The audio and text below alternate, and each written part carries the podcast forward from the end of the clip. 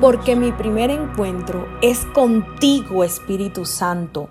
Gracias al Señor, hoy es un nuevo día lleno de su presencia y queremos que el Espíritu Santo nos siga guiando a través de su poderosa palabra. Mi nombre es Isabela Sierra Robles y te doy la bienvenida a este nuevo tiempo con Dios. Vamos a seguir hablando de la maravillosa historia de Esther. Y hoy quiero contarte algo que ocurrió en el capítulo 3 y es que Amán fue nombrado como el más alto funcionario del imperio. Sin embargo, este tuvo una molestia con Mardoqueo, el primo de Esther, porque Mardoqueo se negó a hacerle reverencia o hacerle señal de honor, de respeto al rey. Esto le generó a Amán mucha furia y decidió fraguar un plan para acabar con los judíos. Y dice la palabra de Dios en Esther capítulo 3 verso 8. Luego Amán se acercó al rey Jerjes y le dijo, hay cierta raza dispersada por todas las provincias del imperio que se mantiene aislada de todas las demás. Tienen leyes diferentes de los demás pueblos y se niegan a obedecer las leyes del rey.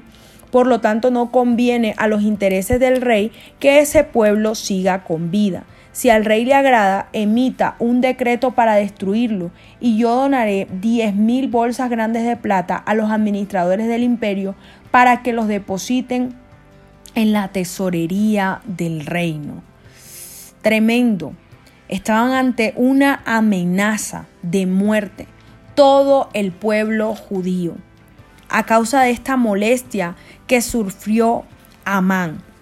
Sin embargo, vemos en este capítulo la soberanía de Dios y cómo Dios planea todas las cosas y las hace para bien. Dios puso a Esther en el trono antes de lo que los judíos enfrentaran esta amenaza de destrucción total. Por lo tanto, cuando surgió el problema, ya había alguien en un puesto clave que podría ayudarlos. Ningún esfuerzo humano podría frustrar el plan de Dios de enviar al Mesías a la tierra como judío. Si usted está cambiando de trabajo, de puesto o de ubicación y no puede ver el propósito de Dios en esta situación, recuerda que Dios está en control.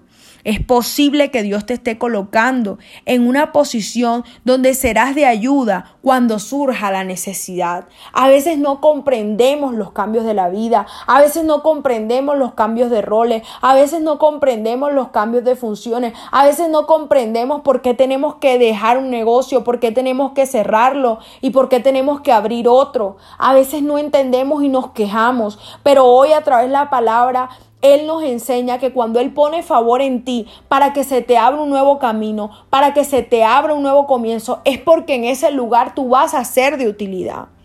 Y es necesario que sigamos ahondando en esta historia. Sin embargo, era clave, y es lo que quiero que tú entiendas el día de hoy, era clave que Esther llegara a ser reina para de alguna manera poder evitar la exterminación del pueblo judío.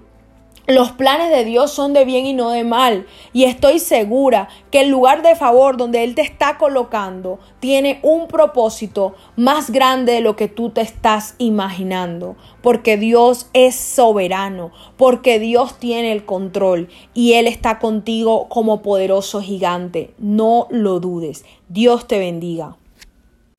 primera cita es tu encuentro diario con Dios. Síguenos y encuentra mucha más bendición. Estamos en Instagram y Facebook como Isabela Sierra Robles. En YouTube como Soplo de Vida Ministerio Internacional. Y no se te olvide compartir este mensaje con los que más lo necesitan.